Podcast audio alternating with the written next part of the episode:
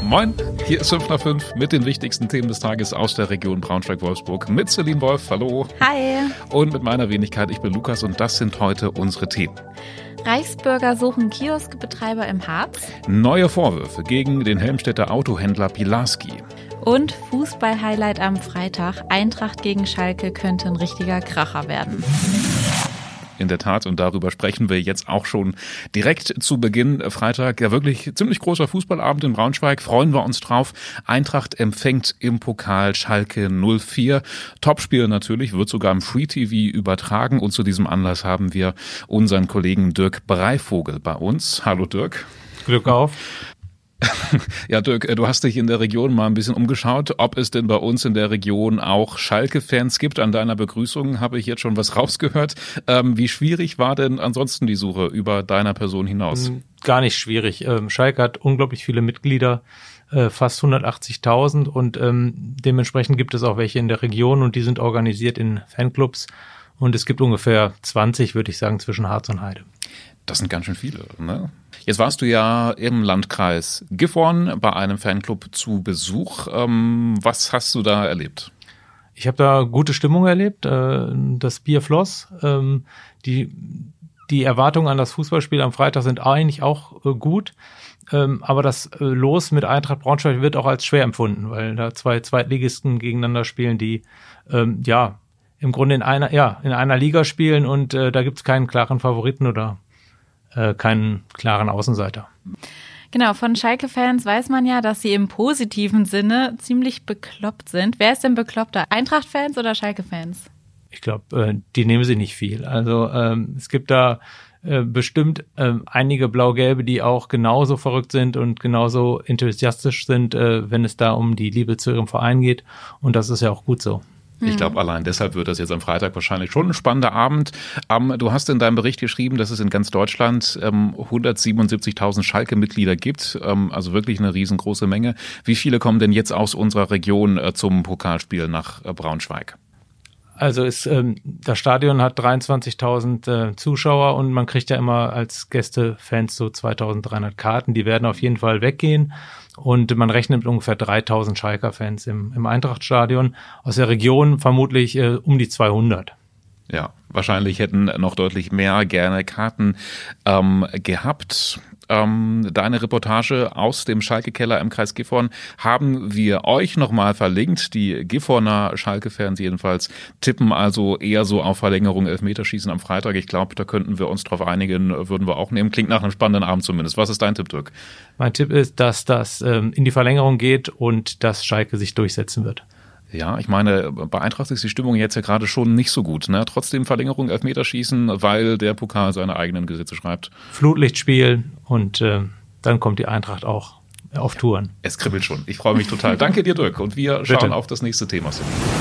Okay, wir haben ja schon mindestens einmal darüber gesprochen, dass manche Reichsbürger anscheinend irgendwie ein Auge auf den Harz haben und da besonders aktiv sind. Zum Beispiel gibt es da anscheinend Pläne, eine Art Reichsbürgerhotel zu eröffnen. Und jetzt suchen tatsächlich Reichsbürger, aber auch Leute, die im Harz einen Kiosk betreiben wollen. Das ist wirklich ziemlich mysteriös. Es gibt eine Stellenbeschreibung und es ist, es ist eigentlich echt albern. Es werden im Harz Leute gesucht, die beim Aufbau autarker Wirtschaftskreislaufe helfen sollen und die nebenbei dann auch noch gute Kommunikationsfähigkeiten haben und so, was man halt in der Stellenanzeige schreibt. Aber dann braucht man eben auch ein hohes Interesse an Persönlichkeitsentwicklung und der Knackpunkt, der kommt jetzt ähm, der könnte noch das Geburtsdatum sein, denn die Reichsbürger arbeiten mit dem sogenannten Human Design System. Das habe ich noch nie im Leben gehört. Das ist aber irgendwie so ein esoterisches Konzept, bei dem Persönlichkeitseigenschaften anhand des Zeitpunkts der Geburt bestimmt werden. Irgendwie sagt man ja tatsächlich schon so, ah ja, hier so ein Novemberkind oder so ein Maikind mhm. oder sowas. Ne? Mhm. Ja, und die haben das dann nochmal auf so ein anderes esoterisches Level gehoben. Ja, aber Lukas, was genau passiert denn da im Harz und äh, wofür braucht man denn da überhaupt einen Kioskbetreiber? Ja, man muss glaube ich erstmal sagen, es geht um diese Gegend am Wiesenbecker Teich, das ist bei Bad Lauterberg. Ähm, da gibt's ein altes, baufälliges Hotel und ähm, ja, auch mit diesem Hotel haben die Reichsburger wohl irgendwelche irgendwelche mysteriösen Pläne. Ähm, ich glaube, man kann es so zusammenfassen, dass die da möglicherweise planen, so eine Art Tagungsort oder einfach eine Location, einen Standort für deren Aktivitäten, ähm, halt so Reichsbürger-Krimskrams ähm, aufzubauen. Den Bericht dazu, den verlinken wir euch auch nochmal. Ja, in Bad Lauterberg sagt der Bürgermeister übrigens, dass bisher noch gar keine Anträge zu solch einem Kiosk äh, eingegangen sind. Und es ist wohl auch fraglich, ob, äh, ja, ob es überhaupt eine Betriebserlaubnis für so einen Kiosk, Kiosk geben wird.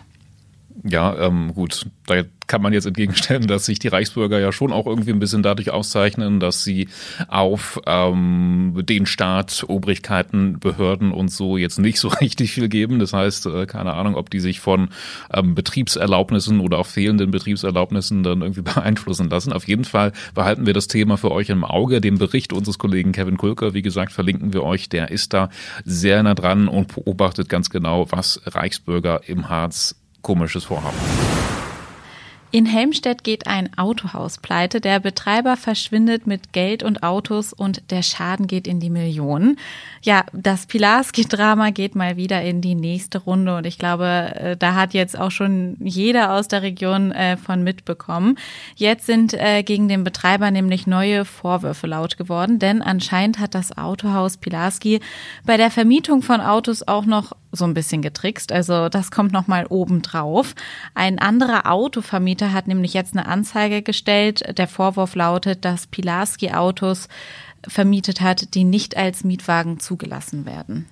Ja, und so soll sich das Autohaus dann einen kleinen Wettbewerbsvorteil verschafft haben. Der Schaden beim anderen Vermieter, der die Anzeige gestellt hat, soll tatsächlich bei mehreren 10.000 Euro liegen, so zumindest die Behauptung. Die ganze Geschichte gibt es auch auf braunschweigerzeitung.de schrägstrich 5 nach 5. Da haben wir euch sowieso immer noch mal alle Geschichten, über die wir hier so quatschen, rein verlinkt. braunschweigerzeitung.de schrägstrich 5 nach 5, 5 als Zahl geschrieben und alles zusammen. Ja, wir haben in Niedersachsen jetzt schon fast ähm, fünf Wochen Sommerferien hinter uns. Stimmt das? Ja, nächste ja. Woche geht die Schule wieder los. Ja. So oder so, es war eine lange Zeit, nächste Woche. Ähm, dann also Unterrichtsbeginn im neuen Schuljahr. Und Celine, rate mal, welches Problem leider aber eben auch im neuen Schuljahr weiterhin bestehen bleibt. Hm, ich kann mir vorstellen, entweder zu wenig Klassenräume oder zu wenig Lehrer. Ja, beides wahrscheinlich. Aber das mit den Lehrern ist wahrscheinlich das etwas schwierigere Problem. Wir haben uns mal bei Schulen in der Region Braunschweig-Wolfsburg umgehört. In Wolfsburg an der Lagberg und auch Wohltberg-Schule zum Beispiel, da liegt die Unterrichtsversorgung bei 90 Prozent. Da dachte ich erstmal, ja, klingt ja nach einer ganz ja, akzeptablen Quote. Ne? Aber wenn man sich das dann so hinlegt, dass ähm, von zehn Unterrichtsstunden eine ausfällt, dann ist es wahrscheinlich schon wieder ganz schön schwer. Ähm, ja, und diese 90 Prozent Unterrichtsversorgung ähm, wird eben auch nur ermöglicht, weil sieben Lehrer aus anderen Schulen an die Lagberg- und Wohltberg-Schule abgeordnet worden sind. Und auch das Lessing-Gymnasium in Braunschweig zum Beispiel hat wohl eine ähnliche Quote. Ja, also es fehlen tatsächlich einfach Lehrer. Die Frage ist, was kann man dagegen tun? Ja, die Schulen, die wir befragt haben, ähm, die sagen auf jeden Fall, dass die Politik erstmal viel zu wenig tut und fordern zum Beispiel eine Maßnahme des Schulassistenten, Lehrer mehr entlasten können, indem sie zum Beispiel mehr neue Aufgaben übernehmen, so dass Lehrer dann eben einfach das tun können, wofür sie wirklich gebraucht werden, also pädagogisches Arbeit mit den Schülern und so. Ja, interessant finde ich aber auch den Vorschlag, ein duales Studium für Lehrer einzuführen. Ähm, ich finde, es ist eigentlich auch eine Win-Win-Situation, mhm. sowohl für die Studierenden als auch dann natürlich für die Schulen.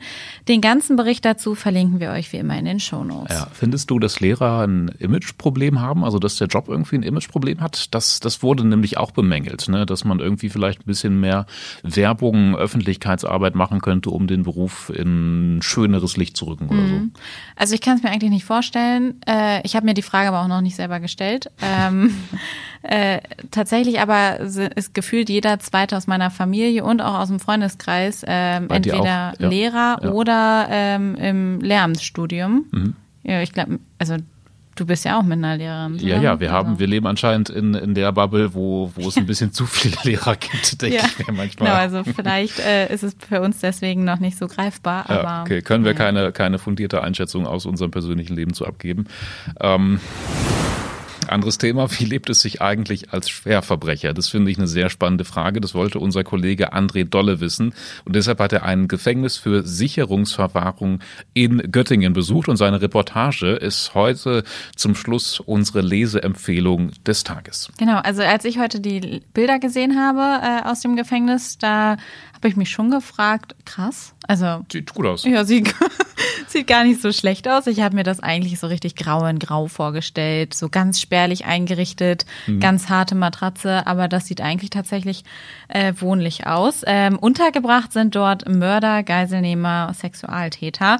Jeder, der dort untergebracht ist, verursacht jeden Tag 400 Euro Kosten. Aber unabhängig davon spannend ist, äh, wie die da so leben. Ja, denn Sicherungsverwahrte verbüßen nämlich genau genommen gar keine Haftstrafe, sondern werden wegen ihrer hohen Gefährlichkeit von der Allgemeinheit ferngehalten. Und das ist dann wahrscheinlich eben auch der Grund dafür, dass sie eben einen etwas höheren Standard haben. Genau. Das heißt dann zum Beispiel auch, dass man sich relativ frei bewegen darf im Gebäude und auch auf dem Gelände. Unser Reporter hat mal den Alltag beobachtet, hat mit den Verwahrten gesprochen und spannend zu lesen ist, es gab da tatsächlich mal einen Hungerstreik, womit die Gefangenen so ein paar Erleichterungen erreichen wollten. Zum Beispiel wollten sie Backpulver, chilihaltige Gewürze oder Kaugummi haben. Das durften sie dann aber nicht. Äh, mit Kaugummi lässt sich nämlich ein Türschloss verkleben. Mit Backpulver kann man Sprengstoff herstellen und mit Chili-Gewürzen rufen Reizungen hervor. Ja, ja, ich, das klingt für mich schon irgendwie so ein bisschen nach Prison Break. Ja. Keine Ahnung, was sie damit wirklich äh, bezwecken wollten. Vielleicht wollten sie einfach nur ein bisschen Chili im, im Essen haben oder sowas. Vielleicht haben sie auch irgendwas ausgeheckt. Ja, wer weiß. Es gab auch schon Fluchtversuche, habe ich gehört. Aber die sollen dann ohne krasse Tricks, glaube ich, passiert okay. worden sein während des Freigangs oder so.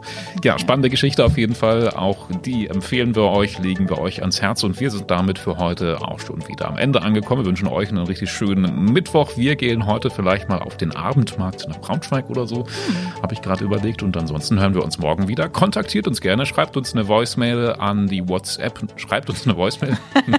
Schickt uns eine Voicemail. Wir haben eine WhatsApp-Nummer, die schreiben wir euch auch nochmal in die Shownotes. Ansonsten lasst gerne Bewertung da oder schreibt uns eine E-Mail an 5 nach 5 at Genau, und jetzt wünschen wir euch einen schönen Feierabend. Bis dann, tschüssi.